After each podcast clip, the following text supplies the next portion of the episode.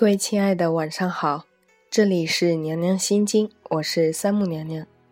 已经有一段时日没有和大家见面了，最近呢，有一些非常热心的粉丝一直呢在跟娘娘进行联络，在问下一期的节目到底什么时候才会有呢？娘娘非常感动，今天就来跟大家讲一个故事。这个故事想说，所有的不开心都是要收费的。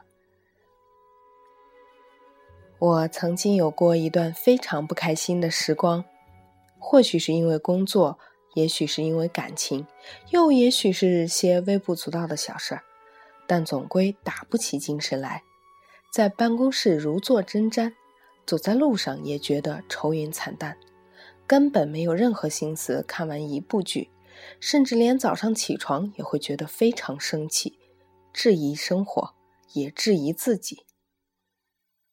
那时候我住在古北，周围都是日本人，邻居上下楼时时刻刻听到他们用日语问好道别。当时我所在的公司在徐汇，不远，地铁可以直达，从水城路到徐家汇不过二十来分钟，所以我上班从来不匆忙。隔壁的日本男人总是西装革履，提着公文包出门，看见我会情不自禁地说一声。哦嗨哟，他笑得很诚恳，但是我总是苦大仇深地看着他，甚至连一点回应也没有。到第二天，他突然改说起了蹩脚的中文，向我问好：“早上好，你好。”虽然我还是要死不活的，但是确实被他的热情感染到了，不得不回应一句：“就这样。”我们成了早上问候对方的朋友，有时候下班回家也会遇见。他说他叫藤井，我说我只知道藤井树，在岩井俊二的电影里是博元崇演的。或许他没听太懂，但是就一直笑，然后点头说：“是呀，是呀。”我想你都没听懂，摇头晃脑的答应个啥？但是出于对国际友人的尊重。和保持中国人应有的素质，我没有拆穿他。有一天，他来敲门，说：“我太太和我吃饭，和你想。”虽然这语序实在是有点怪异，但是我想我听懂了。当时我已经烧好水，在泡方便面，原本想就此拒绝。但是看着他恳求的眼神，我硬是把拒绝的话咽了下去。踏进他们家的瞬间，我忽然不知道该把脚往哪里放。整个屋子整洁的如同样板房，他太太竟也用中文说：“你好，请进。”我有些举手无措，显得格外不自然。或许原本就没有和日本人交往过，加上心情确实不够好。所以也只是木讷的坐在那里，甚至想干脆找个理由回家好了。桌上都是典型的日本料理，精致小巧，而且色泽鲜美。藤井说：“多做。”然后做了一个吃饭的手势。我不好意思的点点头，然后听到他问：“你一个人吗？”我点点头。他又不觉得说了一句：“傻逼兮呢。”我当时差点跳起来说：“你才傻逼兮兮呢！他妈的，你怎么骂人呢？”这时他太太似乎注意到了我的脸色，立马解释道：“傻逼兮是寂寞的意思。”我似信非信地看着他，又不想表现的无知，也就没再表现出过多的运气。他太太原来是和中国客户对接的产品经理。所以中文比较好，虽然不流利，但是基本上交流没问题。反倒是藤井，他说两三句，我总是误解成别的意思。后来干脆埋头吃饭。这时藤井太太突然说：“我觉得你好像总不是太开心。”我抬头望了他一眼，说：“有吗？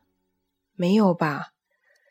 那是我非常难熬的一段时间。”工作上遭受瓶颈，不管怎么做，似乎都得不到上级认可。即使别出心裁，想要做出一些不一样的事情来，结果却适得其反，弄巧成拙。有时候面对一堆事务，做到晚上九十点，办公室剩下自己一个人。回家的路上才注意到女朋友的未接电话和短信，回过去只能惹来更多的争吵，最后不欢而散。回家躺在沙发上，我一动不动，郁郁寡欢。电视里还放着狗血的相亲节目，那些成功的男人站在台上，等着女人们亮灯灭灯，而我这样的人，估计连站在那里被选的资格都没有。我怎么会开心呢？有一天下楼遇到藤井太太买菜回来，看见我，也是热情的打了招呼。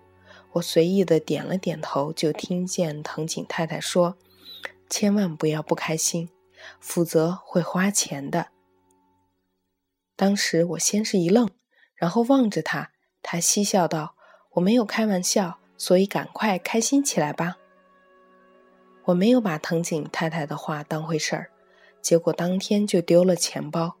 我狼狈地拨打各个银行的电话去冻结账户，然后到派出所补办身份证。那一天特别累，回家的时候，女友打电话来问我周末都干嘛了，我说没干嘛，他就追问为什么没给他打电话呢？我不想说，心情依旧非常的糟糕。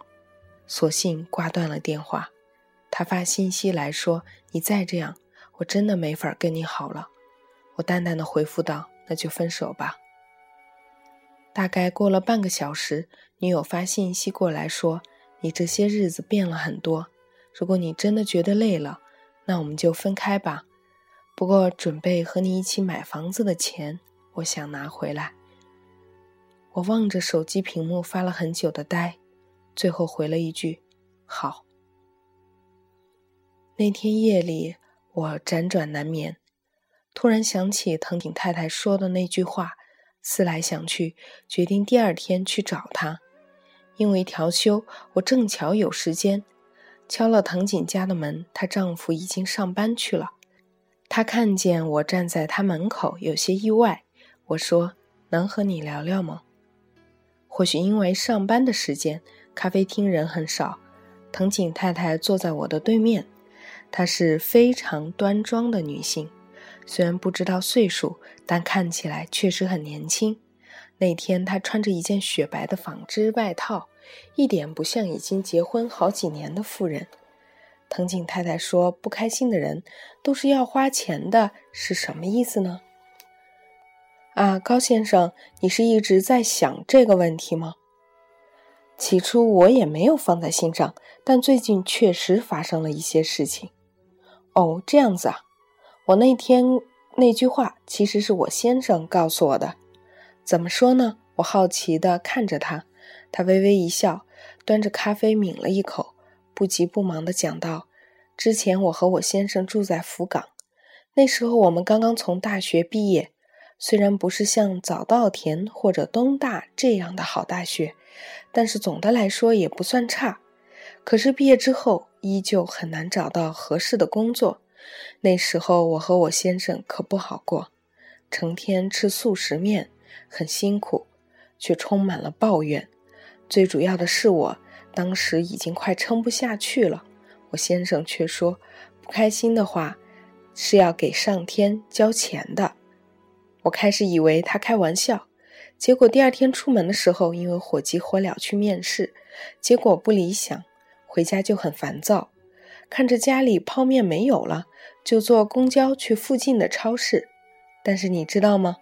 我出门竟然忘记锁门了，回家的时候东西都被盗了，真糟糕。对，就是那天，我提着一袋泡面站在门口，心里发麻。钱全没了。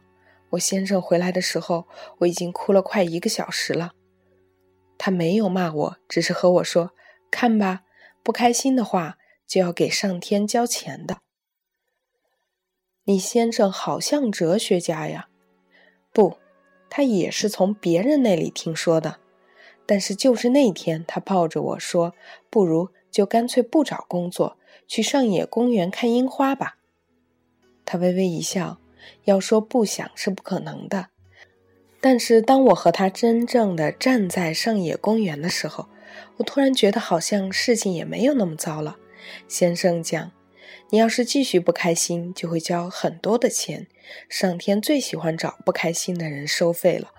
或许当时就真的信以为真了，总觉得要继续这样不开心下去，就会发生更严重的事情。加上那天樱花真的很美，回去之后心情就不一样了。说起来很奇怪，可是真的就是这样。原本投十封简历，就改投二十封；原本被讨厌的地方，就尽量在下一次不要表现出来。没多久，我和先生都收到了公司的邀请信。昨天我也丢钱了，我低头说：“是吧？果真是这样呢。我还有些朋友，他们不开心的时候就会忍不住买东西，或者伤害自己，最后终归都要花钱来解决。”时间久了，就觉得这句话是有道理的。因为不开心，事情比原本预计的还要糟糕。不加薪，反而因为心情不好迟到而被扣钱；和女友计划好的未来也立马被打乱，甚至不留神就丢东西。果真朝着非常不利的方向发展。我打电话约了女友在人民广场见面。我们已经很久没有见面了，我差一点有些认不出他来。他黑着脸看着我说：“叫我出来干嘛？”我说：“没什么，就坐坐吧。”我递给他一杯买好的奶茶，他似乎没有那么生气了。然后我们聊了天，聊了我们似乎长久都没有聊过的对方。他又考了什么资格证，又去了什么地方，遇见了什么人。原来我已经漏掉了这么多东西。那天天气很好，可能就像藤井太太说的那样，我突然觉得心情也没有那么差了。藤井夜里突然来敲我家的门，递给我一个像锦囊一样的东西。他说这是玉手，希望可以保佑我顺利起来。末尾就和他太太说的一样。用蹩脚的中文和我说：“不开心要花钱的。”我瞬间就笑了。说起来也奇怪，从那天开始，我好像开始转运了。有人打电话说捡到了我的钱包，因为里面有我的名片，他干脆送到了公司楼下。而之前的领导去了菲律宾。新来的领导看了我之前被 pass 掉的方案，居然重新捡起来想要进行。女友和我重归于好，我们也决定了年底结婚。早上醒来的时候，突然听到隔壁轰隆的声响，我开门去看，发现藤井夫妇在搬东西。你们这是？我们要回日本了？啊，这么快吗？是的。说来到中国也有一年多了，我先生工作调动，所以不能继续留下来了。哎，才刚刚熟悉。这时候，藤井先生冲上来说：“你是个好人，开心了。”我冲着藤井先生笑，藤井先生说：“你笑很好看，不要苦脸了。”藤井太太紧跟着说：“所有的开心都是免费的，不是吗？”好长的日子，我都以为早上打开门可以看见藤井先生诚恳的微笑和那句走音的“早上好”。但是楼梯间除了我，就只剩下从顶上圆窗投下来的阳光了。以上就是今天娘娘想要跟大家分享的故事。所有的不开心都是要收费的。我想，在节目那一端的你，一定也经历过一些不太开心的事情。你不妨回忆一下，当你不开心的时候，是不是更容易出现屋漏偏逢连阴雨的状况呢？你有没有向老天为你的不开心而缴费呢？所以，开开心心的面对未来的生活吧。今天的节目就是这样了。咱们下期节目再见，娘娘愿每一个人都免费的开开心心每一天。